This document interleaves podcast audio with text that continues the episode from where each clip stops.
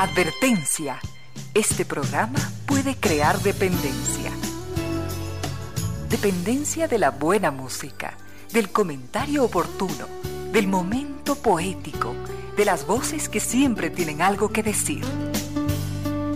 Aquí se unen la música y la palabra, con cierto sentido. Bienvenidos, bienvenidas, gracias por sintonizar Radio Suceso 101.7 FM, gracias por compartir estas horas de música, comentarios y entrevistas. Y ojalá, ojalá al final de la jornada, como siempre, podamos imaginar con esos favores que la fantasía nos hace, podamos imaginar que rendimos un real, justo y merecido, merecidísimo homenaje a la inteligencia, a la sensibilidad, a la autoestima, a la confianza, a la alegría de vivir y siempre, siempre a las ganas de luchar de todos donde quiera que nos encontremos las ganas de luchar por una vida más digna en lo individual y lo colectivo. Y en esa tarea de cada tarde, de cada jornada, de manera generosa, inteligente, leal, nos acompañan ustedes con sus correos a las casillas. Ramiro Díez, arroba radiosucesos.net o Reina Díez, arroba radiosucesos.net. También lo hacen a través de redes sociales como Twitter al usuario arroba Ramiro Díez o arroba Reina Victoria DZ. También nos escriben a través de Instagram a mi cuenta personal arroba Reina Victoria 10 y también lo hacen a través de Facebook con cierto sentido. Y también, por supuesto, agradecemos la presencia de NetLife, que lleva 10 años rompiéndola por nosotros. Y también agradecemos a Banco del Pacífico, innovando desde 1992. Por supuesto, en este jueves 4 de febrero de 2021, a las 3 y 6 de la tarde, nos acompaña al frente en controles del doctor Córdoba, él ya listo, presto, dispuesto, como cada tarde, con una excelente selección musical. Enseguida continuamos, queridos amigos. Con cierto sentido.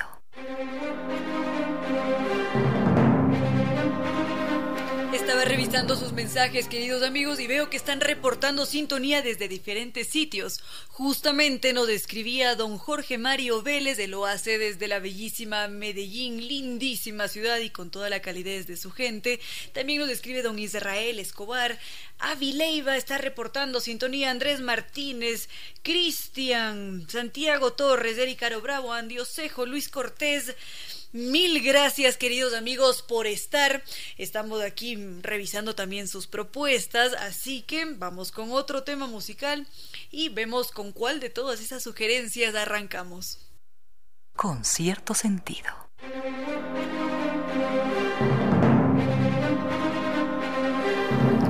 Continuamos, queridos amigos, con los temas que ustedes han sugerido. Por acá nos preguntan por las iguanas, estos reptiles que hacían a simple vista nos pueden parecer muy quietos, tranquilos, apacibles, ellos muy relajados, de alguna manera podríamos decir, pero cuando se encuentran en necesidad empiezan a moverse de una forma muy veloz y si es que tienen que, que, atacar, pues lo hacen. Estos individuos son herbívoros muy estrictos, aunque se han documentado algunos casos en que las iguanas han tenido que recurrir a la carne porque se están quedando sin sus alimentos. Entonces ellas también tienen que buscar alternativas y es allí cuando han roto con esta dieta de herbívoros que siempre se ha mantenido muy estricta. Estas iguanas son parientes de los mismísimos dinosaurios porque forman parte de ese gran grupo de los saurios que engloba a más de un reptil. Están también allí las tortugas, están por supuesto las iguanas, están los cocodrilos, porque tienen diferentes subdivisiones y es allí también donde encontramos evidentemente a los dinosaurios. Así que por ese motivo decimos que son familiares. Ahora, lo preocupante que sucede con las iguanas es que en este último tiempo se han popularizado y esto ha hecho que se conviertan en un objeto de comercialización y por lo tanto los cazadores acaban con ellas, acaban con poblaciones enteras y por diferentes motivos. Es muy doloroso. Enseguida podríamos conocer cuál es la realidad actual de las iguanas. En algún lugar de la realidad existe la fantasía. Con cierto sentido.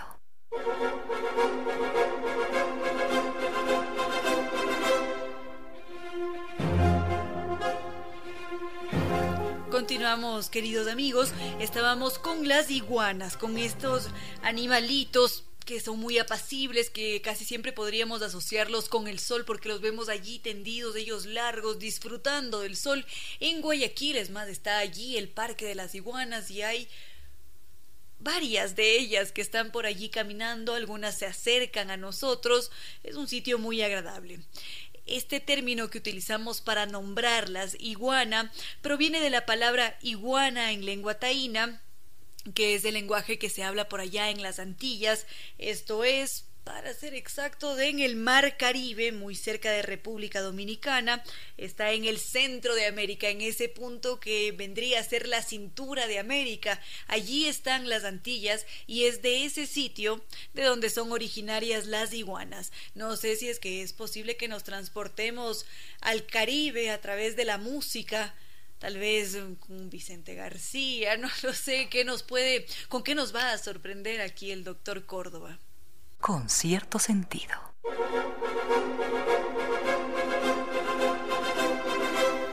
Continuamos, queridos amigos. Habíamos dicho que las iguanas son nativas de esas zonas tropicales de Centroamérica. También las podemos encontrar en Sudamérica y en algunos sitios de Estados Unidos, pero su origen está allá en Centroamérica.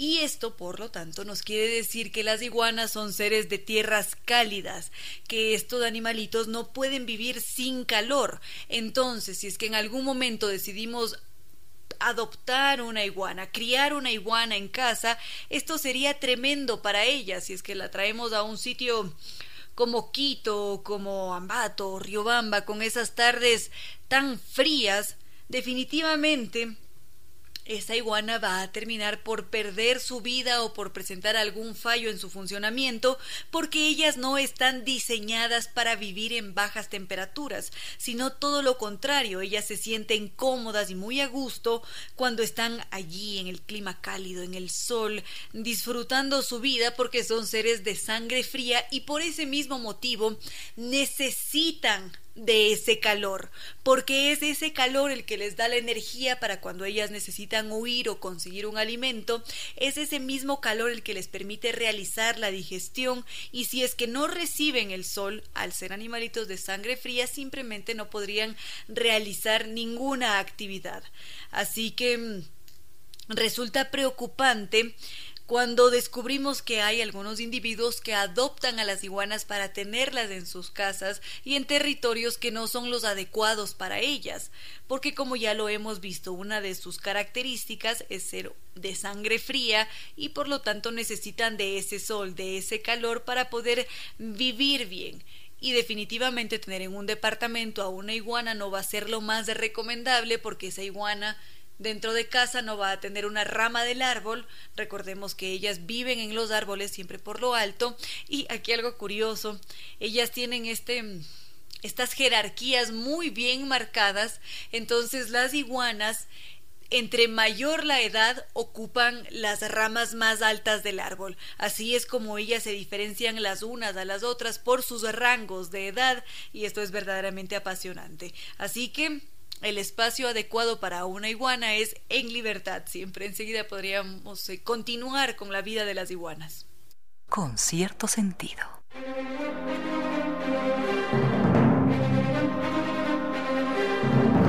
Continuamos, queridos amigos. Habíamos recibido una llamada de don Felipe Ramos, que él nos dice que ha visto iguanas en Guayaquil y también en las Islas Galápagos. Al mismo tiempo nos escribía don Santiago Torres, él en cambio nos dice que pensaba que iguana, el término, proviene o provenía de alguna palabra en latín, ahora sabemos que viene de la lengua taína, que se habla allá en las Antillas. Ahora, sobre las iguanas, nos habíamos centrado en su hábitat, donde ellas se sienten a gusto, cómodas, y mm, otro detalle que nos demuestra que las iguanas no son aptas para tenerlas en cautiverio en nuestros hogares es que se trata de individuos que son solitarios por naturaleza, es decir, una iguana vive a lo largo de su vida en soledad, no necesita ese contacto con los otros únicamente cuando viene a esa etapa de apareamiento y allí sí que se da todo un ritual, hay peleas entre los machos, hay danzas de los mismos machos para poder atraer a las hembras, ellos inflan su cuello, menean la cola, en fin, es un verdadero ritual. Y cuando esto sucede, cuando las, las iguanas están en esa etapa de celo, tienen esta marcada tendencia a ser agresivas. Y si es que las tenemos en casa y están en ese periodo, definitivamente se van a portar de forma violenta con nosotros. Adicional a esto, las iguanas no van a interactuar con nosotros de la misma forma que lo hace un gato o un perro porque no están configuradas de esa manera. Si bien es cierto hay más de un caso, quizás habremos visto estos videos que se viralizan con mucha facilidad de los animalitos, en donde sí que hay iguanas que están compartiendo con sus dueños porque son iguanas de departamento, pero esto no es natural para ellas. Ellas están diseñadas para vivir en libertad, en soledad, en entornos cálidos y no al lado de los seres humanos, porque ellas no han sido domesticadas y pueden llegar a hacernos mucho daño. Además si es que están en ese periodo de violencia tienen una mandíbula muy poderosa. Pueden ser herbívoros sí pero aún así ellas necesitan triturar necesitan mm, en algún momento tal vez agarrar alguna rama y son muy fuertes también con sus patas y sus colas. Sus colas sirven también como una herramienta letal para defenderse ante una posible amenaza. Enseguida podríamos ver una situación lamentable que se está dando con las iguanas y para ser exactos con mayor predominancia en territorio colombiano. Enseguida continuamos, queridos amigos. Tiene que existir alguna luz entre la noche más espesa, algún país desconocido donde no exista la tristeza. Esa luz, ese país, está dentro de usted. Gracias por compartir con cierto sentido.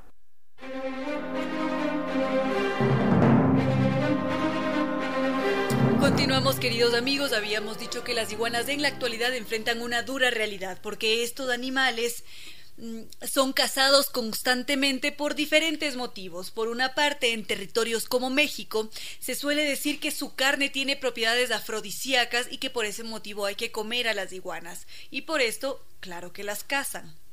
Ahora, en sitios como Estados Unidos o bueno, en diferentes territorios, se buscan las iguanas para tenerlas en cautiverio, para tenerlas como mascotas y hemos visto que el ambiente adecuado para ellas definitivamente no es la casa ni un departamento, sino que tienen que estar allí en libertad.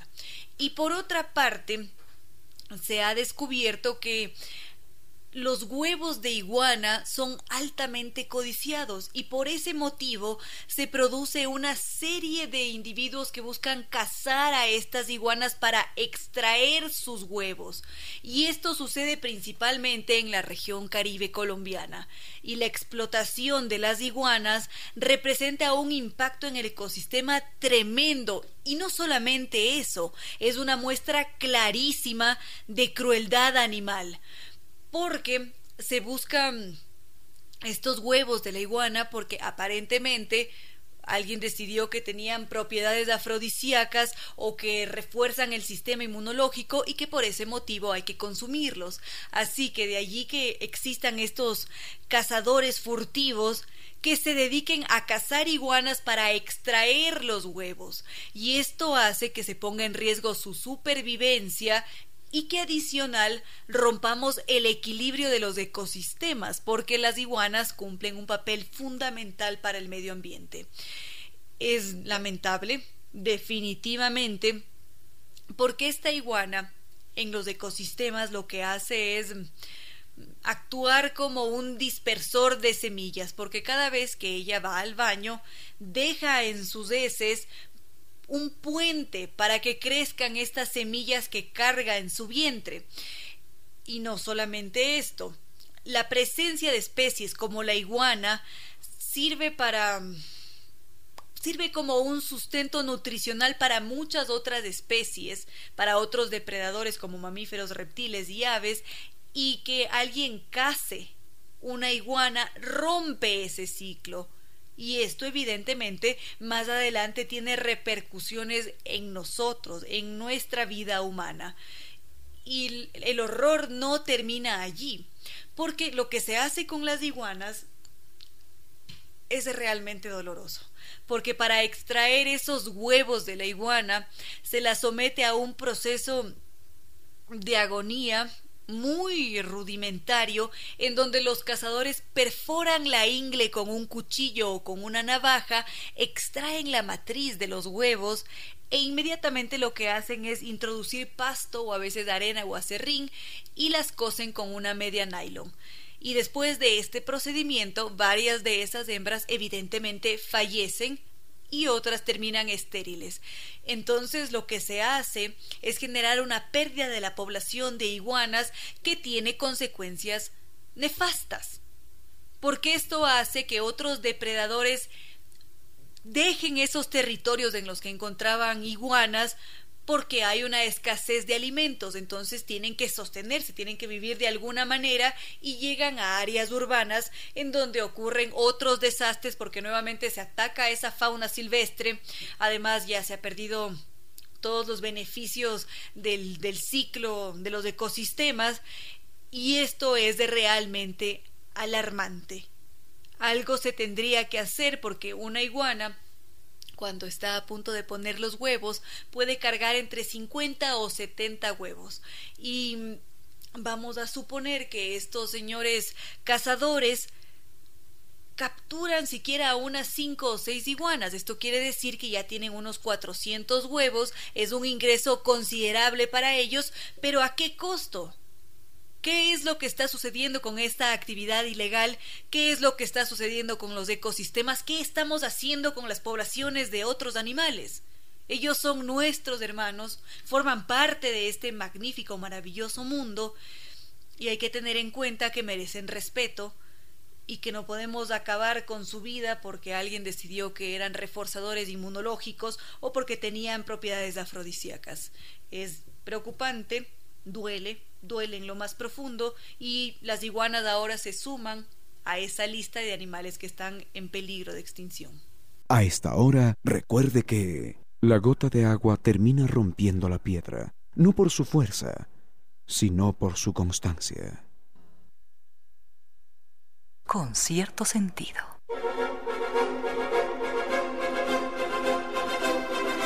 Continuamos con otros temas, queridos amigos. Ahora nos propone justamente Don Edison el lenguaje.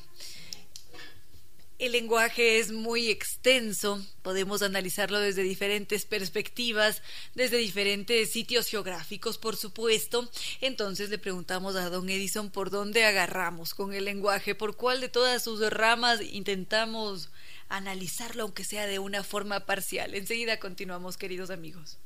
Con cierto sentido.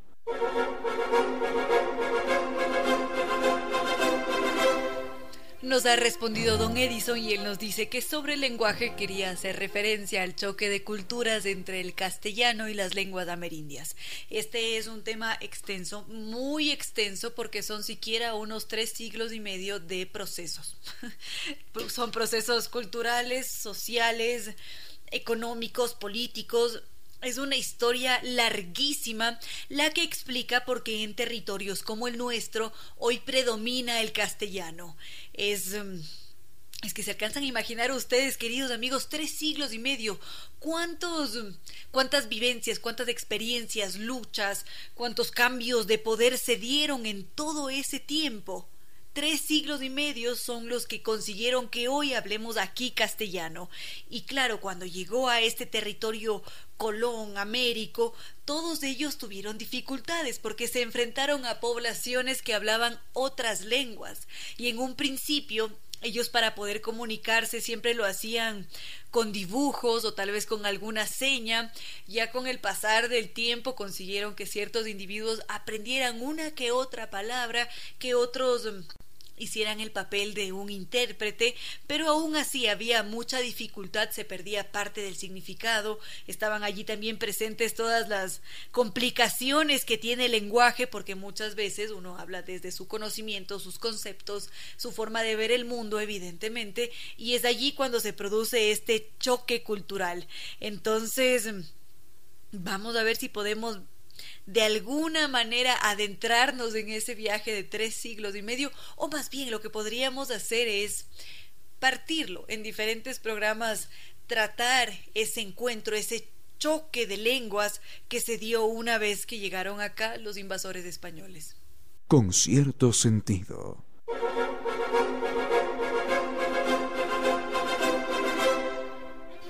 Continuamos queridos amigos, habíamos dicho que hoy en día que hablemos castellano en este territorio sudamericano es el producto de tres siglos y medio de procesos culturales, sociales, mm, políticos, económicos, en fin.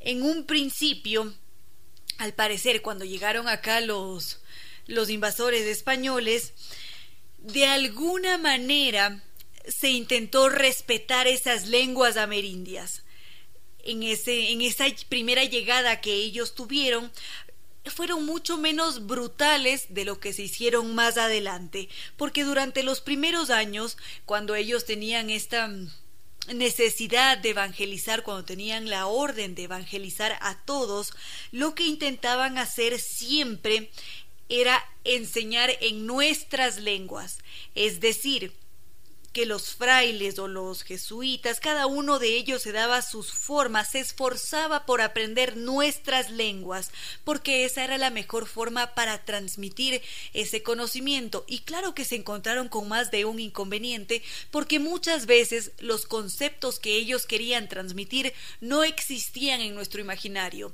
no había una figura de un dios, eso simplemente no existía, no cabía en nuestra cosmovisión y por ese motivo tenían más de una dificultad. Sin embargo, ellos optaron por mantener, por respetar nuestras lenguas amerindias, porque eso era positivo porque de esa forma esos frailes iban a tener una mejor relación con aquellos con aquellas poblaciones porque podían acercarse más podían ser más cercanos, sentir o intentar comprender cómo ellos veían el mundo. Entonces, definitivamente esto les iba a ayudar para mantener el control. Además que esta evangelización también iba a funcionar como una herramienta de control totalmente. Entonces, una vez que ellos estuvieron aquí, claro que tuvieron repercusiones en nosotros y en nuestro lenguaje, porque aquellos individuos que intentaban comunicarse con nosotros en algún momento tenían que utilizar sus propios vocablos, porque si es que no había un término para establecer, para explicar un concepto, tenían que utilizarlo o crearlo en todo caso. Entonces ya a partir de ese momento nos damos cuenta cómo la llegada de otra cultura, de otra civilización muy distinta a la nuestra, influyó directamente sobre nosotros. Y no solamente eso. Cuando se dio todo este proceso de conquistas, fue un proceso muy desorganizado ¿Y quién lo diría? Esa desorganización, esa fragmentación de poder que se dio en aquel entonces, también tuvo sus repercusiones sobre el lenguaje, porque aquellos que gobernaban lo hacían desde un sitio muy lejano, estaban al otro lado del continente y desde allí ellos esperaban tener todo bajo control, todo en orden, saber eh, qué sucedía cuando en realidad tenían más de un centro de poder. Y esto afectaba las formas de gobernar por supuesto y cómo nos manejaban a nosotros. Así que si es que hoy hablamos castellano si es que todas las poblaciones lo hablan, es porque fue ese lenguaje el que finalmente sirvió para controlarnos mejor fue necesario despojarnos de esas lenguas amerindias para adoptar ese castellano que tenía que ser hablado por la mayoría, que permitía finalmente comunicarse de la forma adecuada y en caso de evangelizar pues era aún mejor porque ya se comprendían todos los conceptos. Enseguida podríamos ver algo adicional sobre este tema. Tiene que existir alguna luz entre la noche más espesa algún país desconocido donde no exista la tristeza. Esa luz, ese país, está dentro de usted. Gracias por compartir con cierto sentido. Habíamos dicho, queridos amigos, que para nosotros hablar castellano se produjo una serie de procesos durante tres siglos y medio que permitieron que ésta se convierta en la lengua oficial. Si es que finalmente terminamos hablando este castellano, fue porque un punto en, en un punto de la historia se produjo una fragmentación en el poder español que buscó centralizar el poder, que hizo que todo lo que se manejaba en las colonias fuese medido y trabajado desde ese centro de poder. Y fue a partir de ese momento que se establece el castellano como lengua oficial, que todos los criollos hablen castellano. Y en un principio la población que hablaba en castellano era muy reducida, que habrá sido unos tres millones de individuos. Pero finalmente el castellano empieza a integrar o más bien a obligar a aquellas poblaciones que estaban desplazadas, que quizás estaban en el campo, a que hablen ese castellano.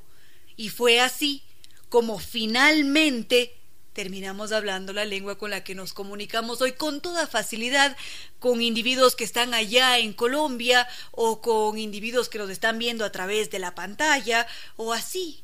Entre todos nosotros logramos comunicarnos en castellano y es una historia larguísima que ya podemos irla desmenuzando con el pasar de los programas. Vamos a hacer una pausa, cafecito o tecito y enseguida continuamos. Con cierto sentido.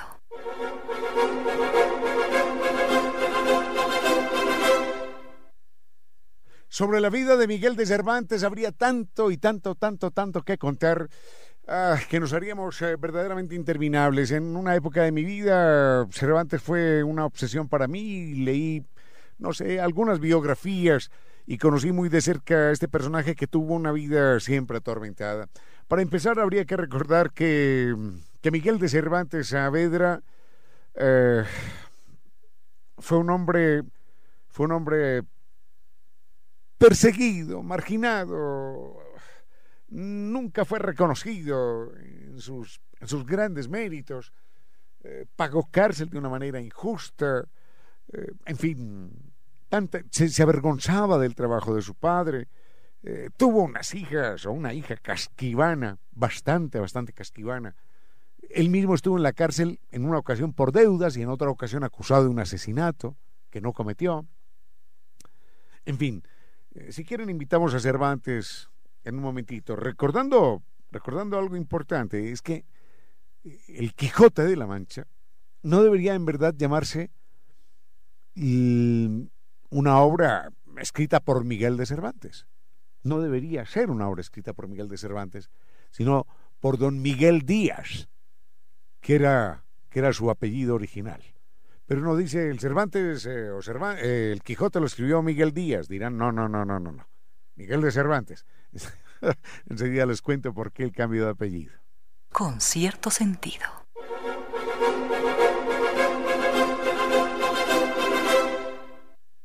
Recordemos primero que todo que mm, cuando hablamos de Miguel de Cervantes hablamos de un personaje que en términos naturales, si no hubiese existido la persecución religiosa en España, en términos naturales, él se tendría que haber llamado Miguel Díaz Cortina y no Miguel de Cervantes Saavedra.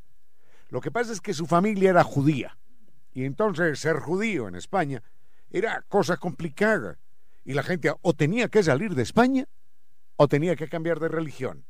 Y no solo cambiar de religión, sino que era, era sabio para evitar persecuciones era sabio también cambiar de apellido. Había algunos apellidos típicamente judíos. Apellidos judíos, por ejemplo, era el de su padre, que era Díaz. Bueno, el de su abuelo, en verdad, que era Díaz. Ese Díaz era, era un apellido judío. Y el otro, el de su madre, era Cortina, también otro apellido judío. Entonces, cuando llega la persecución religiosa, los obligan a cambiarse de religión y ellos, muy sabiamente, no solo cambian de religión, sino que se mimetizan y cambian de apellido. Y acuden a los apellidos más castellanos y más católicos, Cervantes y Saavedra. Aunque es importante recordar que el, apellido Saavedra es un apellido, es un apellido de origen árabe. Pero bueno, esa es otra historia. Inclusive, dos hermanas, dos hermanas de Miguel de Cervantes, que tenían un almacén de telas, que era un negocio muy típico de los judíos, tuvieron que vender el almacén, también cambiarse el apellido y meterse a un convento. Para evitar suspicacias en aquella época por menos de nada, como dicen los españoles, por quítame esas pajas, lo quemaban a uno vivo. Y la gente hacía bien, ¿qué más hace uno? Pues no se va a hacer matar, no se va a hacer achicharrar gratis. Y eso fue lo que pasó con el abuelo y con el padre de Miguel de Cervantes. tenía otro problema, el padre de Miguel de Cervantes, era médico. Y en ese país de vagos, donde todos eran hidalgos y señores y caballeros, donde había un sacerdote y una monja por cada siete habitantes, nadie le daba un golpe a la tierra. En ese país de vagos, hacer algo con las manos era, era grosero, era sucio, era, innoble. Y entonces el padre de Miguel de Cervantes, que se llamaba Rodrigo, tenía, tenía que, que ocultar que era médico. Y salía en una carreta eh, supuestamente a, visitar a quién, a pasear por dónde, y lo que hacía en esa carreta era llevar a su hijo y llevar eh, sus, sus aparejos de médico para atender en pueblos donde nadie lo conociera. Esa era la vida de la España del año 1500. Eh, Así que siglo XVI. Era una vida complicada y Miguel de Cervantes sí que la tuvo. Con cierto sentido.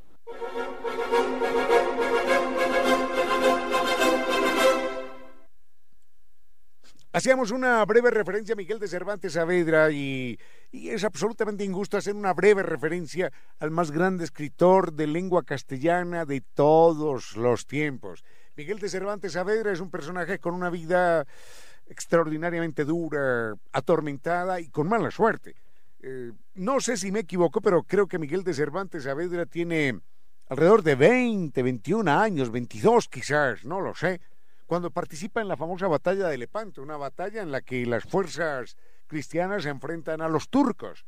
En aquella batalla, Miguel de Cervantes Saavedra, bueno, todavía no era el escritor, era un muchachito. Miguel de Cervantes Saavedra estaba excluido del combate.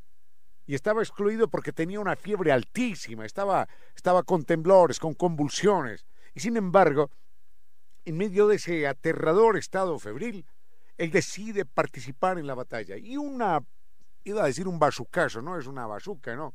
Un misilazo, una pieza de cañón, no sé, un, trozo metálico disparado por los turcos, le despedaza a él el brazo izquierdo y queda, queda por siempre inhabilitado el brazo izquierdo.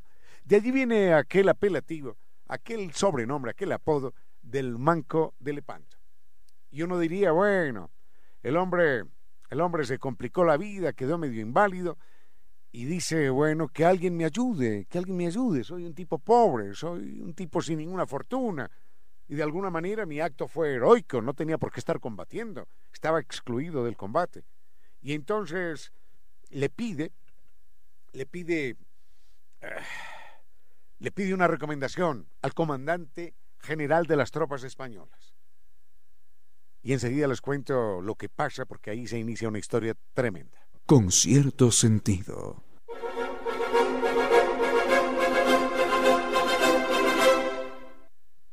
Creo que es don Juan de Austria, pero no me voy a enredar en, nombres porque es posiblemente que esté equivocado y, la erosión de la memoria afecta mucho. Por lo pronto, eh, Miguel de Cervantes Saavedra recibe un cañonazo, pierde prácticamente el brazo izquierdo, se queda sin trabajo, está, está complicado en la vida.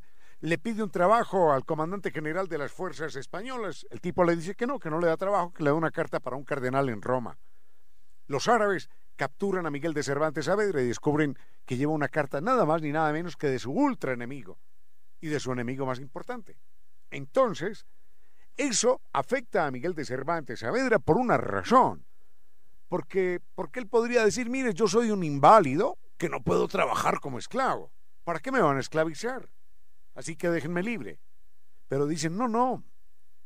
Si no lo queremos como trabajador esclavo, lo queremos para pedir rescate por usted, que es amigo del comandante general de las fuerzas, de las tropas, del ejército cristiano. Como esclavo no nos interesa, si no puede trabajar, eso no vale nada.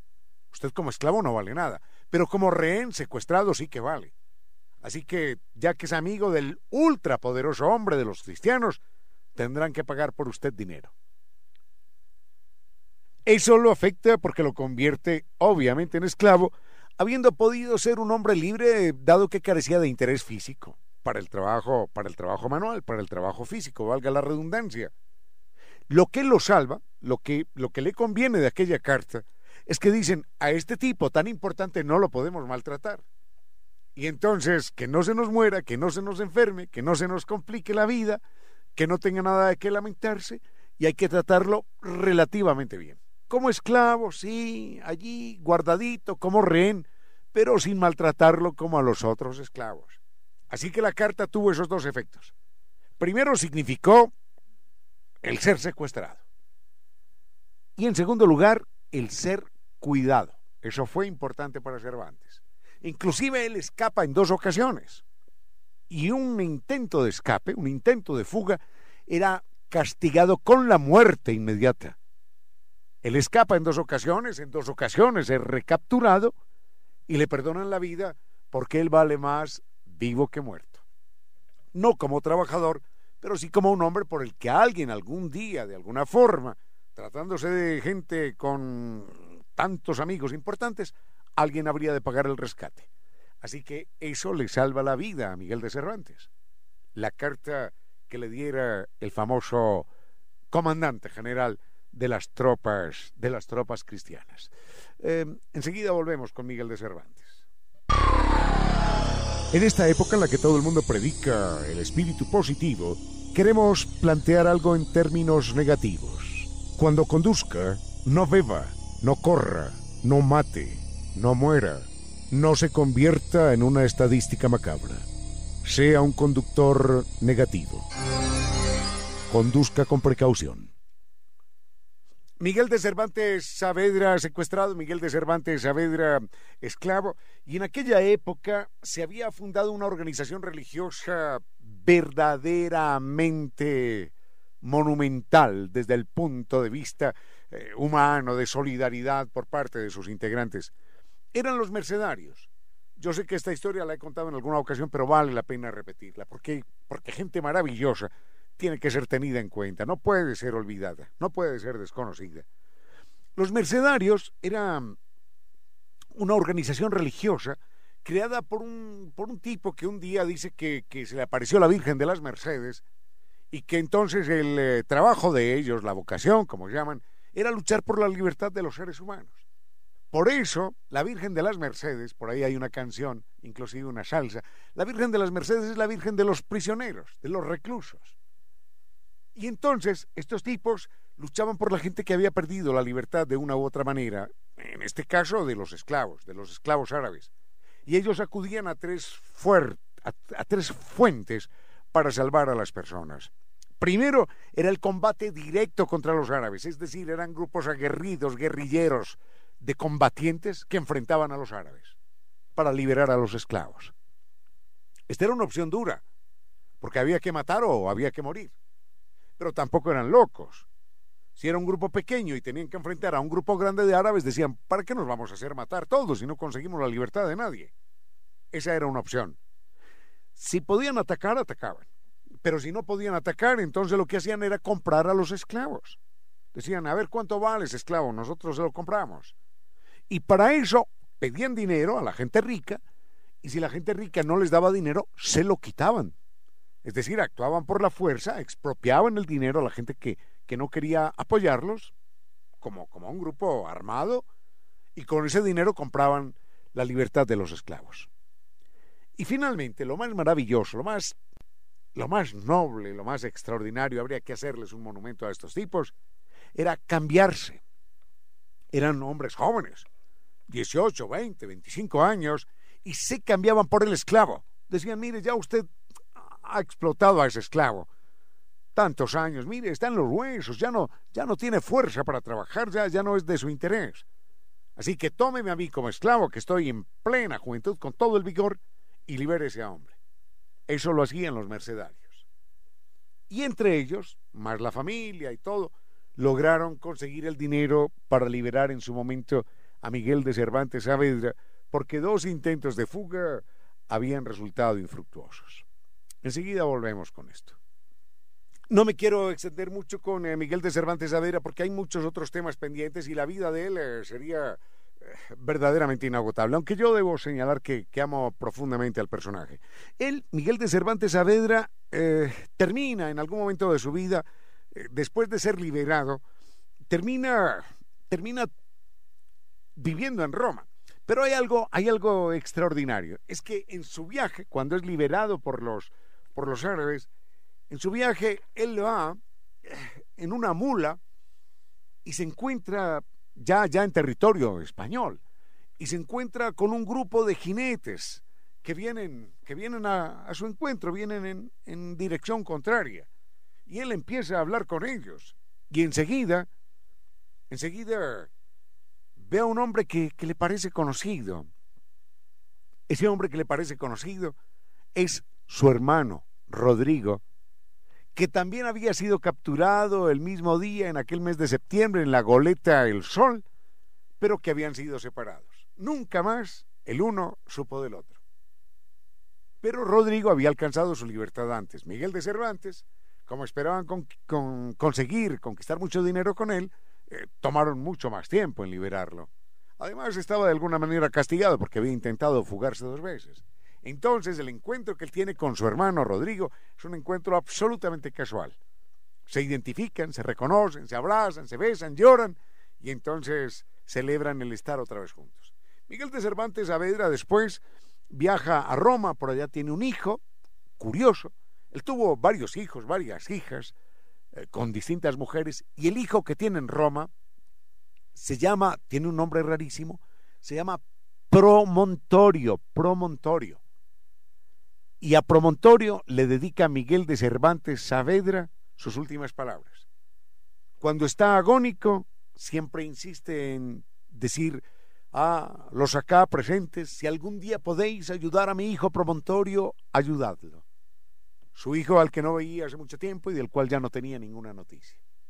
Esa fue la gran preocupación de Miguel de Cervantes Saavedra en el momento de su muerte. El destino de aquel hijo romano, italiano, que se llamaba Promontorio. Tuvo una hija, pero con ella la historia es distinta.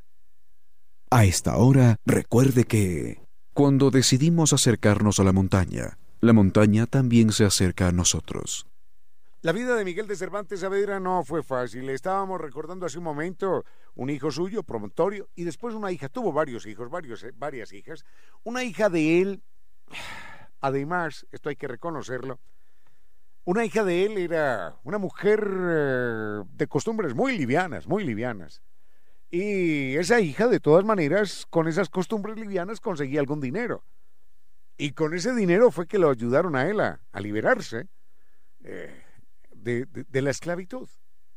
Pero por otra parte, en alguna ocasión, su hija, que atendía a hombres en su casa hasta altas horas de la noche, en farritas y en juergas, y tenga, y toma vino, y ríete, en alguna ocasión se presenta una trifulca entre un par de personas invitadas a su casa por su hija y salen a la calle y se dan de puñaladas. Y entonces Miguel de Cervantes Saavedra baja de uno de los cuartos superiores, acude, acude al lugar a ver qué pasa, a intentar separar la pelea. Y lo único que le toca finalmente es atender a uno de los heridos en sus momentos finales. La policía captura a Miguel de Cervantes Saavedra, acusándolo de este crimen que él nunca, nunca, nunca cometió. Y después estuvo en la cárcel también por otra razón complicada. Con cierto sentido.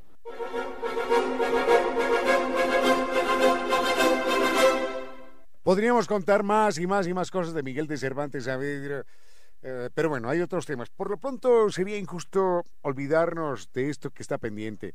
En algún momento, Miguel de Cervantes Saavedra es eh, recaudador de impuestos. Ese recaudador de impuestos era, era el mismo demonio porque él llegaba llegaba a, reclamar, a reclamar dinero, partes de las riquezas.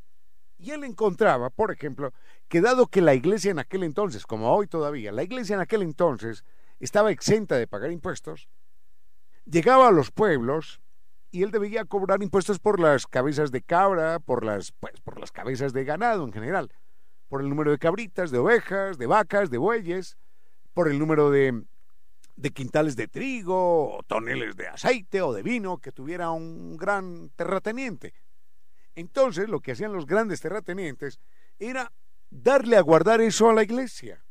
Guárdenos usted, señor sacerdote, señor cura, guárdenos usted esto. Y cuando llegaba Cervantes, eh, el terrateniente decía, no tengo nada, no tengo nada porque todo se lo he dado a la iglesia. Entonces él iba a la iglesia y el cura mentía, decía, sí, sí, sí, nos lo ha dado a todo, todo, todo a nosotros. Ese hombre no tiene dónde pagar un céntimo. Apenas se iba Miguel de Cervantes Saavedra, le devolvían al terrateniente con alguna comisión. Mentira va, mentira viene, por parte de la iglesia y por parte de, los terratenientes. Entonces Miguel de Cervantes Saavedra decía, yo no tengo sino que cobrarle a, la gente más pobre. Y eso está muy mal. Porque llegan con dos vaquitas, con tres cabritas, con cuatro ovejas, y el cura dice, no, no, no, yo, yo, yo no te voy a recibir cuatro ovejas. ¿Para qué quiero una oveja de comisión? Nada. O me das las cuatro o no me das nada. Entonces el pobre tenía que pagar una comisión sobre las ovejas, o sobre el quintal de trigo, o sobre cualquier miseria que tuviese.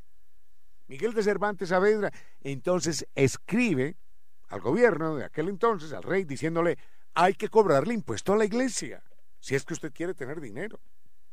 Pero, pero sucede que, que la iglesia ve con malos ojos esto, y en su momento Miguel de Cervantes Saavedra es excomulgado por haber propuesto cobrarle impuestos a la iglesia para evitar trampas de los curas, para evitar trampas de los terratenientes y para que el gobierno, para que el reino tuviera los ingresos que buscaba.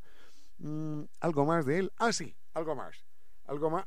Ah, no, esto sí es tremendo. Eh, lo contamos enseguida. Con cierto sentido.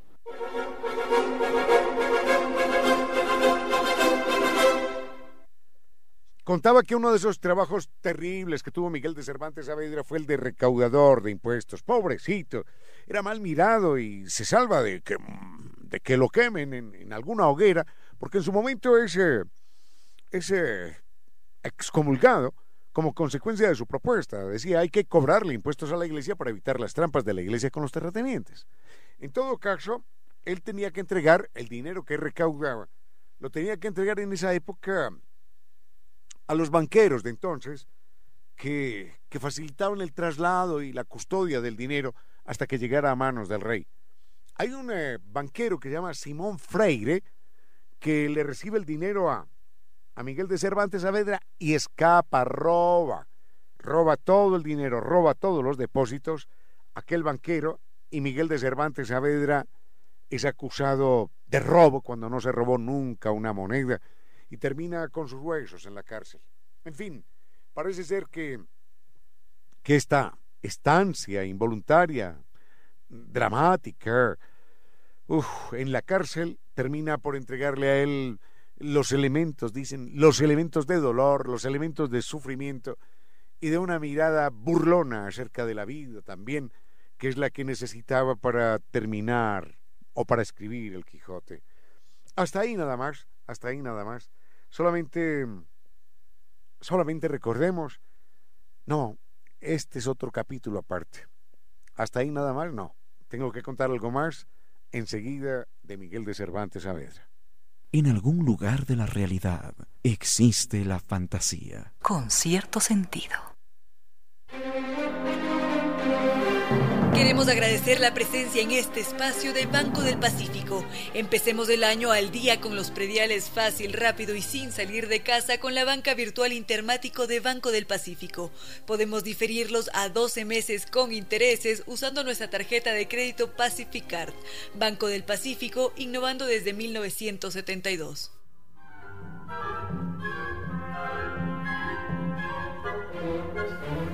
Queridos amigos, en este tiempo mucho más que nunca antes visto en la vida hemos estado inmersos en esta galaxia de Internet. Se ha posicionado como ese nuevo entorno de comunicación en donde prácticamente toda nuestra actividad se desarrolla, porque es allí donde estamos trabajando, también es en, es en esa esfera virtual donde finalmente nos comunicamos con la familia, con los amigos, mm, con nuestros colegas también. Entonces, de alguna manera, hemos visto cómo Internet y la esfera virtual se ha convertido en una estructura social que ha hecho que toda nuestra concepción del mundo, que nuestra forma de estar organizados se vuelva o se reestructure que todo cambie porque ahora estamos inmersos en ese mundo digital. De allí que nuestra historia, cultura, mm, formas de ver el mundo se modifiquen y apuesten por lo digital. Esto evidentemente tiene más de un impacto a nivel comunicacional, en las profesiones, en fin, en todos los aspectos de la vida del ser humano. Y justamente Hoy nos acompaña el doctor Hernán Yaguana. Él es comunicador social, periodista, docente, ha trabajado cerca de 30 años en el oficio, también ha publicado varios libros y artículos científicos. Adicional a esto, él es invitado como ponente principal a diversos congresos nacionales e internacionales y pertenece a algunas redes y grupos de investigación iberoamericanos. Hoy nos acompaña el doctor Yaguana precisamente para ampliar toda esta esfera digital, de la comunicación, el futuro del periodismo, en fin, tantos, tantas aristas con las que cuenta. Bienvenido a este espacio, doctor Hernán Yaguana.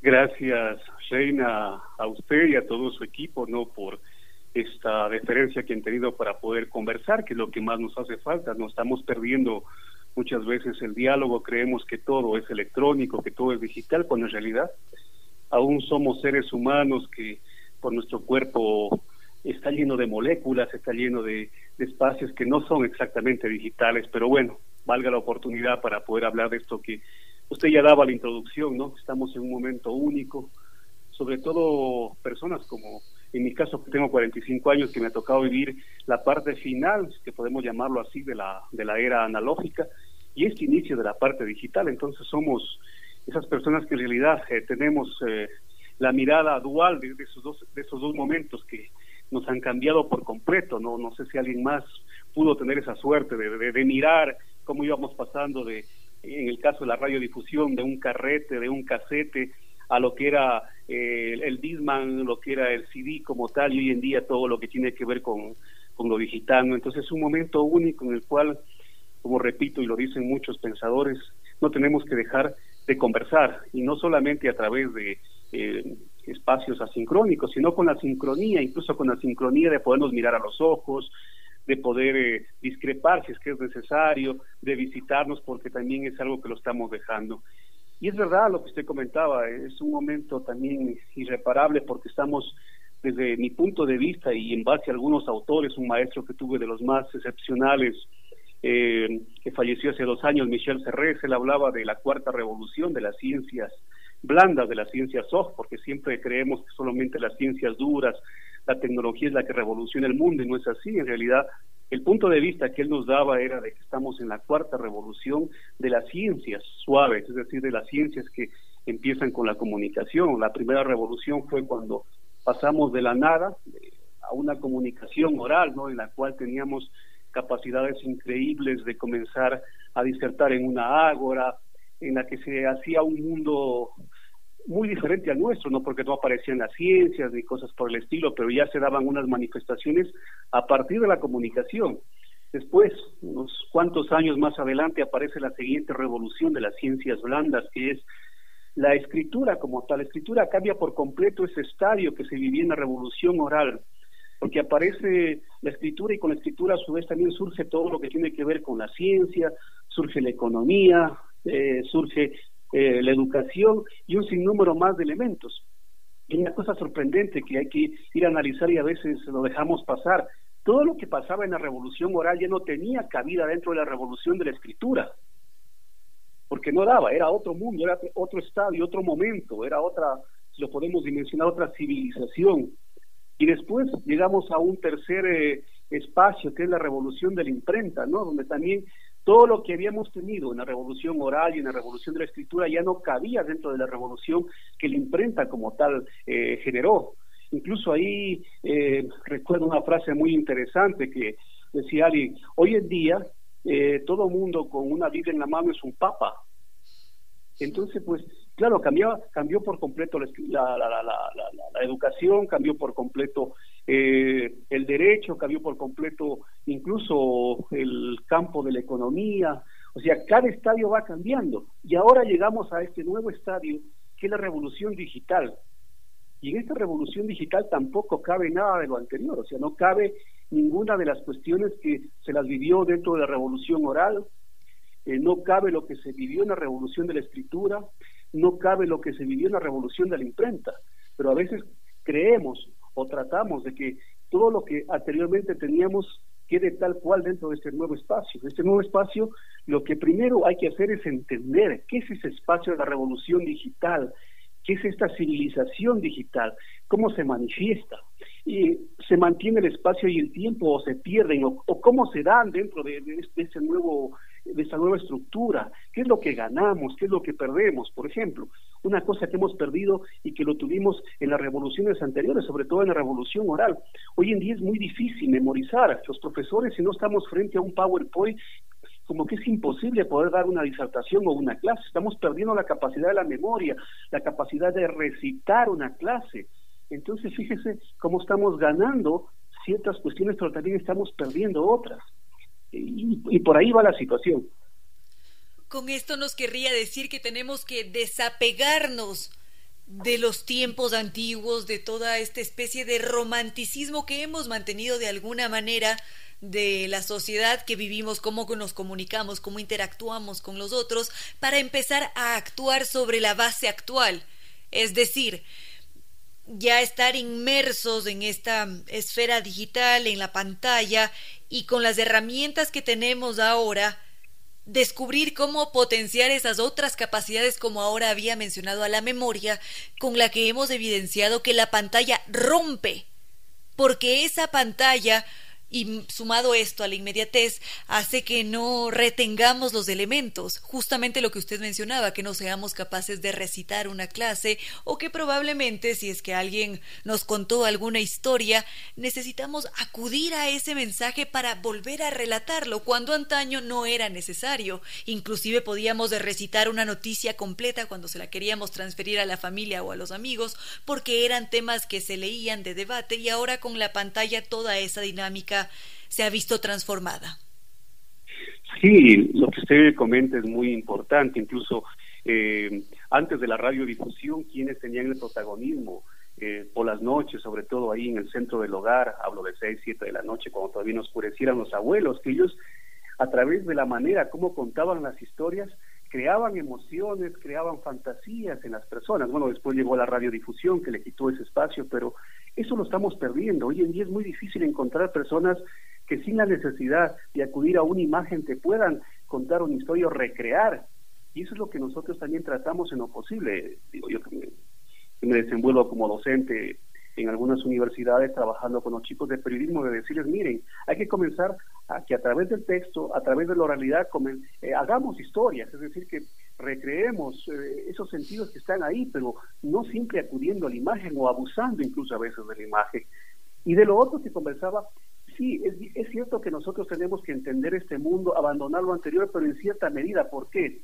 Aquí hay dos autores que me gusta siempre citar, los Borter y Grushin, que ellos hablan de la remediación. ¿De qué se trata la remediación?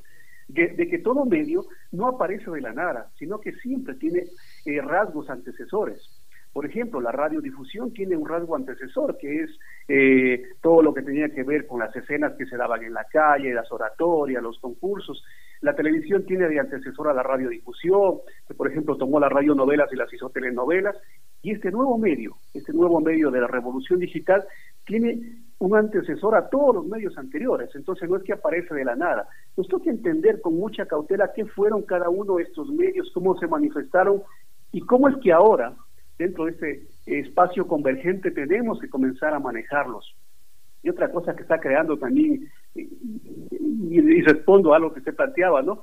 Es de que, claro, e, e, este, este mundo de lo digital también es un mundo que a veces nos hace caer en situaciones que no nos damos cuenta, nos, somete a una velocidad increíble en la cual eh, nos hace mirar que lo único importante es el éxito, cuando en realidad el éxito no es más que un vacío. Y justo yo le compartía a usted, creo que fue un par de días atrás, un texto que sacamos en la editorial Pearson que se llama Lógicas y Antilógicas del siglo XXI, junto a una destacada catedrática de la UNAM de México, Graciela Martínez, en la cual hablábamos de esa velocidad a la cual está sometido el ser humano actualmente y que Haari, el autor de eh, Homo Deus y de las 21 claves para entender el siglo XXI, ya lo manifiesta. Dice, se vive un mundo muy, pero muy veloz en el cual no hay tiempo para nada. Cada ser humano quiere alcanzar un sinnúmero de atributos, quiere alcanzar un sinnúmero de éxitos, quiere alcanzar un sinnúmero de metas y al final no consigue ninguna y se frustra. Y además esa velocidad hace que esta persona se angustie, que tenga una vida eh, no tan buena familiarmente, que no tenga una alimentación adecuada, y están ahí a la vista un sinnúmero de enfermedades que están atacando a los seres humanos actuales triglicéridos, colesterol, y como dice el mismo Jahari, hoy en día mueren más personas porque comen demasiado que el número de personas que fallecen porque no tienen que comer.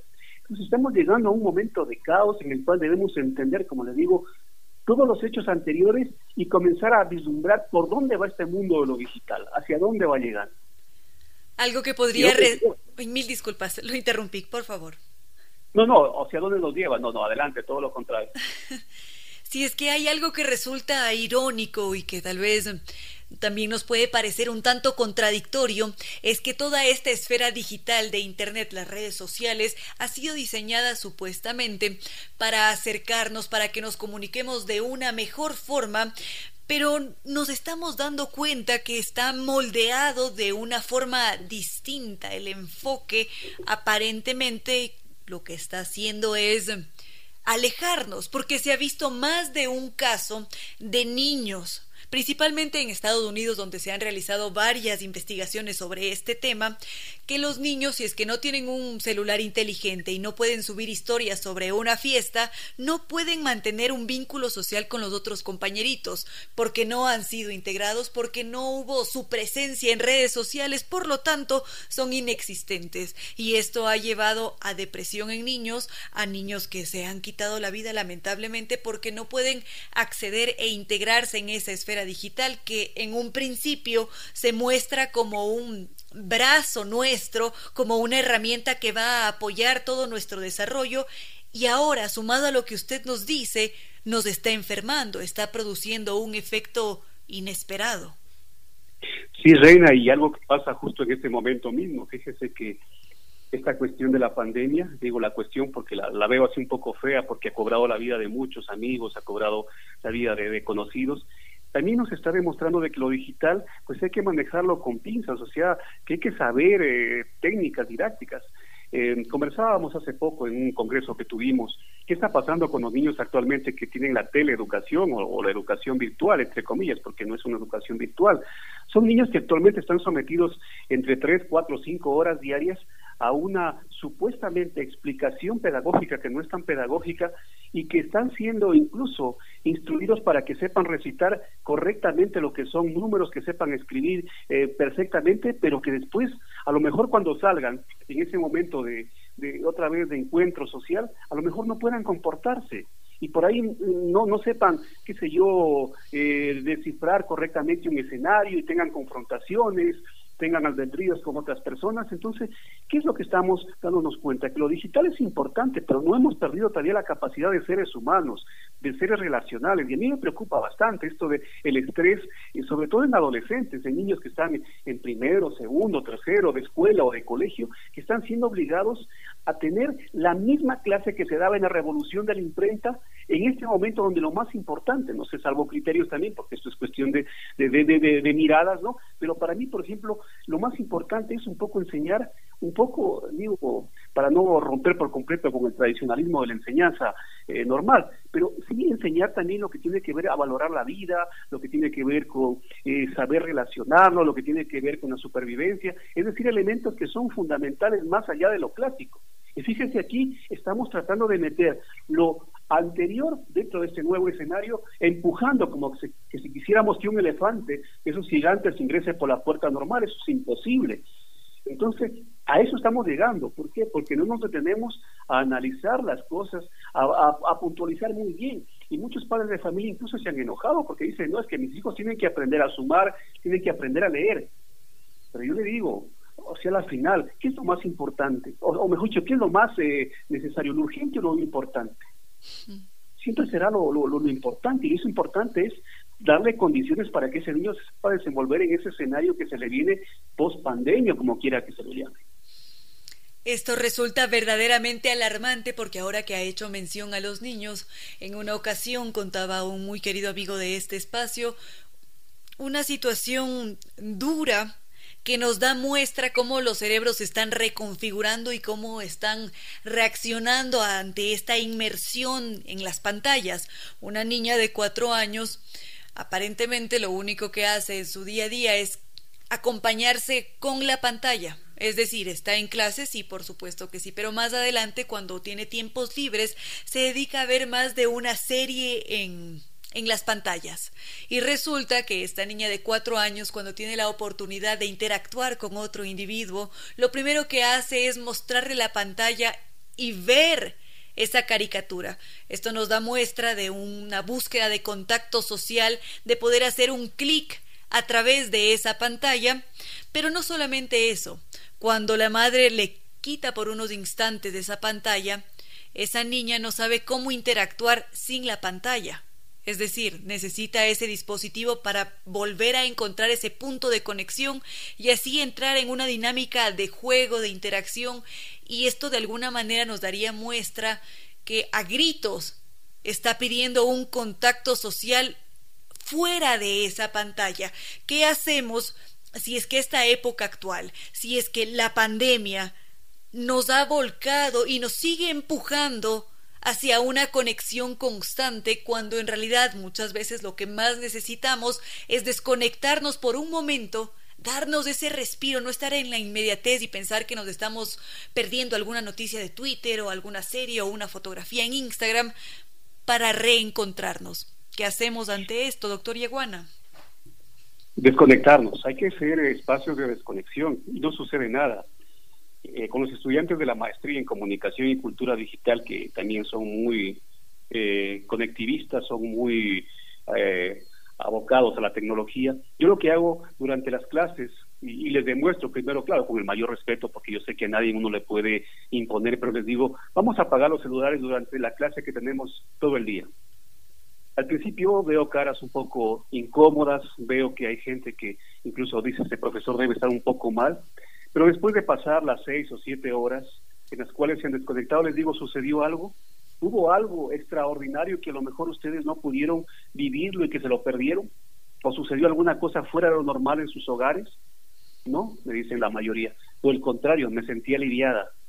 Hablo del criterio de, una, de un estudiante. La otra me dice, no, en realidad me di cuenta que no es tan necesario, pero parece que la información hoy en día, pero es que no es cualquier información, así tendríamos que entrar ya a la economía de la información ciertos rasgos que aparentemente son muy importantes, no lo son, rasgos comunicativos. Lo que pasa es que nosotros estamos en este momento de ansiedad también, y aquí viene la otra teoría de la psicología, ¿no? Que no es bueno la cantidad de información porque eso se convierte en una fatiga, que en vez de enriquecer el cerebro, lo distorsiona.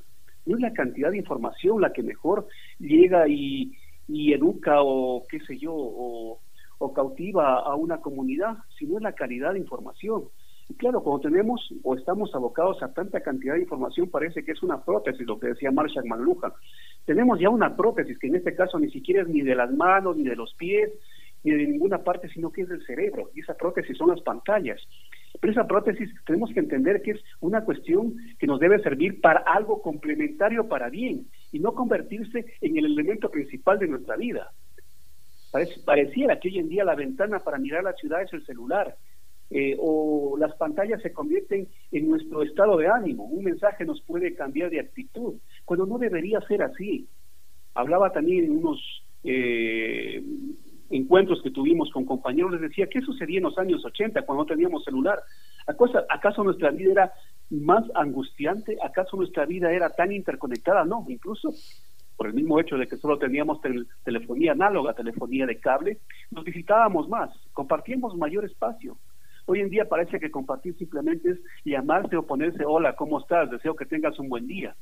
O lo típico que se ha convertido en los grupos de WhatsApp, una fotito que descargamos y le decimos feliz día, hoy es un día maravilloso, cosas por el estilo. Pero ¿qué más maravilloso? A lo mejor no en este momento por la pandemia, será, o sea, conversar con esa persona, visitarle, estar ahí, mirarle, a los ojos. Esa es una de las cosas fundamentales de los seres sociales, por eso somos seres humanos de la comunicación social, de la sociabilidad como tal, ¿no? Entonces creo que esos rasgos los estamos perdiendo, los estamos dejando de lado y nos estamos metiendo en que todo nos tiene que dar una pantalla, incluso las recetas. todo acudimos a la pantalla, o sea, se vuelve, no sé, como la bitácora en la cual nuestra vida gira en torno a lo que dice la pantalla, a lo que comentan en la pantalla. Pero también aquí pongamos un freno. En la pantalla nos hemos dado cuenta que hay muchísimas cosas que no son ciertas, hay intereses de por medio, las noticias falsas, las, las que abundan, ¿no? Entonces, ¿cómo creer si no es un medio tan verificable como una persona que a lo mejor sí llega y te lo dice con el cariño y con el respeto o te habla al teléfono? en este momento de pandemia. Te llama por lo menos para decirte hola, que tengas un lindo día. Yo aprecio mucho más eso, que solamente me estén reenviando la fotografía que dice buenos días a todo el grupo. Cuando nos han enseñado, nos han enseñado nosotros en la escuela tradicional de comunicación que el mensaje de uno a uno vale más que el mensaje de uno a varios. Porque cuando me envías un mensaje o envías al grupo un mensaje, pues no sé si es para mí o es para todos. Pero qué diferente es cuando yo sé que lo envías directamente para mí o que me hablas a mí. Entonces estamos perdiendo esos rasgos que son únicos del ser humano. Y me preocupa, digo, y no es por ser alarmista, porque tampoco tenemos que tener las cosas a los extremos ni ser antitecnológicos. Pero sí, ¿qué es lo que estamos creando de aquí para adelante? ¿Cómo van a ser esas sociedades nuevas? pensemos, a lo mejor como los ikikomori, que son estos jóvenes que viven en, en, Japón, que pasan todo el día conectados y que incluso tienen que pasar la comida por debajo de la puerta porque ellos ya no tienen ningún tipo de, de, capacidad para relacionarse ni con sus familiares. ¿Acaso estamos esperando llegar ahí? Y cuando lleguemos ahí, ¿cómo va a ser nuestro mundo? Si somos seres de sociedad, seres en los cuales nos encontramos, en el cual yo existo porque existe la otra persona. Esto es eh, verdaderamente alarmante, nos da noticia de una situación ante la que tenemos que actuar. Definitivamente no nos podríamos quedar quietos, pero ahora usted ha hecho mención a un punto importantísimo que es la información. El manejo de esa información en la sociedad digital tiene otra dinámica también, tiene otro trato. Muchas veces nos cuestionamos en dónde queda la ética, ahora que ha hecho mención a las noticias falsas, está realmente es realmente indicado compartir noticias que no son verídicas porque más adelante va a tener repercusiones. ¿Es realmente eficaz la inmediatez? ¿Realmente es un apoyo para la comunicación o puede llegar a distorsionar una noticia? ¿Cómo ve usted en el tiempo actual al manejo de la información? Sabe que aquí toca actuar, como usted decía, pero hay que hacerlo con conciencia. Parece que los medios tradicionales, digo la mayoría, sobre todo los grandes imperios, como que están más por inmediatez que por afianzar, por dar certidumbre a un momento en el cual hay muchísima incertidumbre, ¿no? y esa incertidumbre que está creando esto que Dan Lewis en, ya en 1996 le llamaba parálisis de la capacidad analítica del pensamiento, es decir, un síndrome de fatiga informacional, o sea, pasar de una sociedad del conocimiento a una sociedad del desconocimiento por la cantidad de información. Entonces, aquí están apareciendo en Estados Unidos, a mí me encanta leer lo, literatura americana, sobre todo porque trae cuestiones que a veces acá nos llegan muy, muy tardía. Por ejemplo, hay, hay un autor que se lo, recomiendo bastante, se llama Steven Johnson.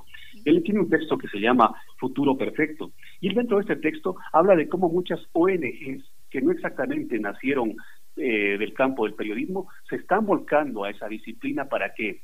Para comenzar a actuar y dar más veracidad, dar más certidumbre a las informaciones a lo mejor estas fundaciones, y como por ejemplo Pro Pública, que incluso tuvo un Pulitzer en el 2010 en reconocimiento internacional, eh, no sacarán unas 30 o 50 noticias diarias, pero sí sacarán unas 10 o 20 que al ser humano le dan confianza, le dicen, por aquí hay mucha más veracidad que lo que encuentras normalmente en la red.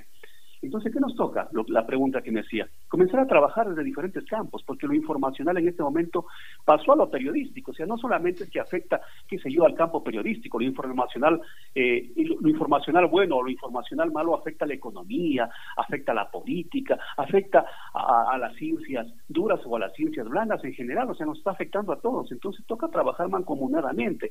No solo a, a las personas, vuelvo y repito, que son de comunicación o de áreas cercanas, sino a todos en comenzar a hacer estos ejercicios para darle veracidad, incluso comenzar a pensar dentro de esos grupos de WhatsApp que tenemos en los barrios o qué sé yo, o grupos que tenemos de personas que nos encontramos por alguna circunstancia en un momento dado y ahora volvemos a lo electrónico, también comenzar a ejecutar estos ejercicios de veracidad, porque a veces parece que esa fatiga, parece que ese síndrome de ansiedad también nos hace que todo lo que vemos inmediatamente lo, pongamos como que es cierto, cuando en realidad deberíamos analizar, ser un poco más responsables con nosotros mismos.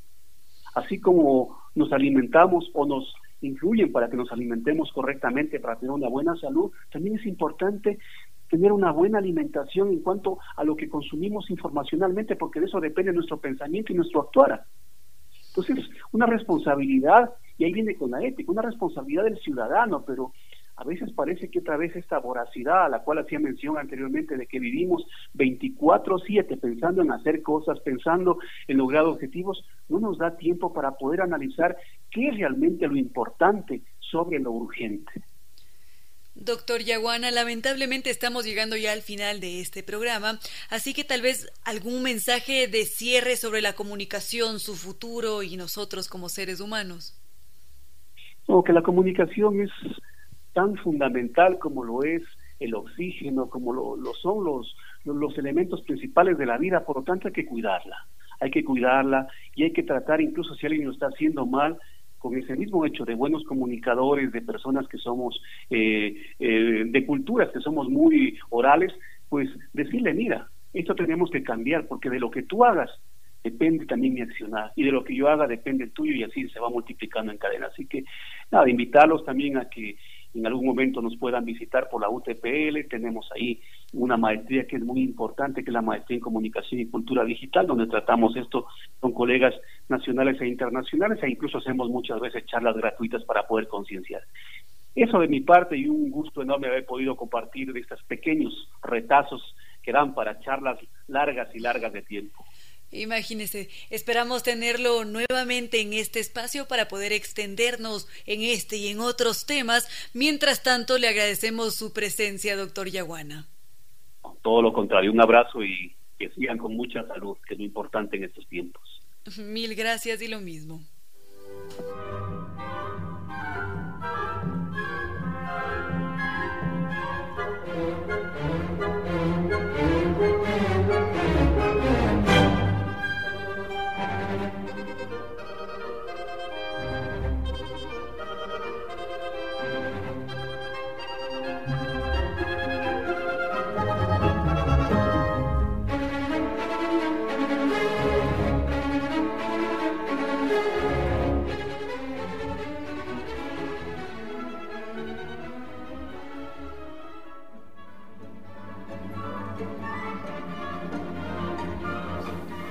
Queremos agradecer a Banco del Pacífico que nos recuerda que podemos empezar el año al día con los prediales fácil, rápido y sin salir de casa con la banca virtual intermático de Banco del Pacífico. Podemos diferirlos a 12 meses con intereses utilizando nuestra tarjeta de crédito Pacific Card. Banco del Pacífico, innovando desde 1972.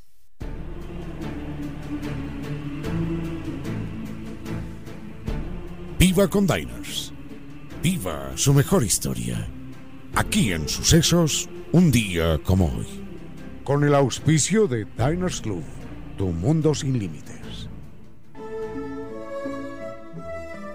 En los Estados Unidos, mientras correteaba por los campos, un niño miraba volar las aves y pensaba que él también quería alguna vez tocar el cielo con las manos. Ese pequeñito, que se llamaba Charles Lindbergh, a los 20 años ya era piloto y había diseñado su propio avión para lograr una gran hazaña. Lindbergh buscaba ganar 25 mil dólares ofrecidos por un banquero para quien volara solo a través del mar Atlántico entre Europa y los Estados Unidos. Lindbergh entonces diseñó su propio avión, que incluía una silla de mimbre muy incómoda para impedirle dormir en medio de la larga travesía que ya tenía en su mente. Entonces, con pocos víveres, con un botellón de agua, con una balsa pero sin paracaídas, Lindbergh inició el vuelo que parecía imposible. Lindbergh solo tenía una brújula, se orientaba por las estrellas y pronosticaba el tiempo leyendo la forma de las nubes. Y el avión se levantó en medio de una multitud llena de entusiasmo y de temores silenciados. El mundo entonces contuvo la respiración durante más de un día, hasta que al final los radios estallaron con la noticia. El monomotor había sido avistado sobre Irlanda y horas más tarde aterrizaba cerca de París. El mundo en ese momento tenía un nuevo héroe. Era Charles Lindbergh un muchacho de apenas 25 años. Luego la vida de Lindbergh no fue fácil. Pagó el precio de la fama cuando perdió a su pequeño hijo y fue atacado por su aparente neutralidad frente a Alemania en la Segunda Guerra Mundial. Charles Lindbergh estaba naciendo un día como hoy, 4 de febrero de 1902, y nos enseñó que los grandes desafíos se enfrentan con grandes decisiones.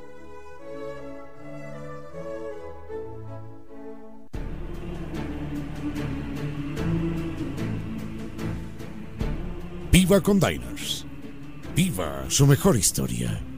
Aquí en Sucesos, un día como hoy. Con el auspicio de Diners Club, tu mundo sin límites. Con cierto sentido.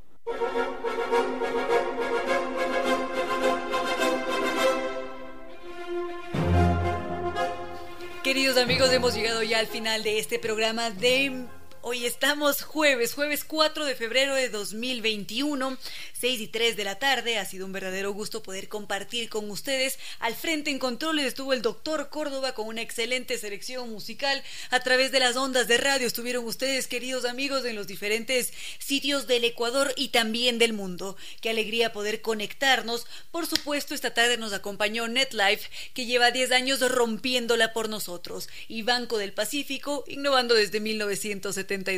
Recuerden que siempre pueden mantenerse en contacto con nosotros a través de nuestras redes sociales. Estamos allí en Facebook como Concierto Sentido, Twitter arroba Ramiro Díez o arroba Reina Victoria DZ e Instagram arroba Reina Victoria 10. También están nuestros correos electrónicos Ramiro Díez, arroba radiosucesos.net o Reina Díez, arroba radiosucesos.net.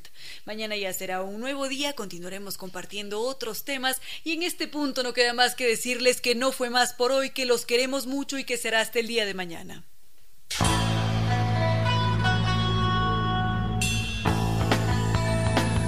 Si como dicen es cierto que en la vida no hay casualidades, piense, ¿por qué escuchó usted este programa? Tal vez escuchó aquello que necesitaba o tuvo la sospecha de esa luz dentro de su propio ser.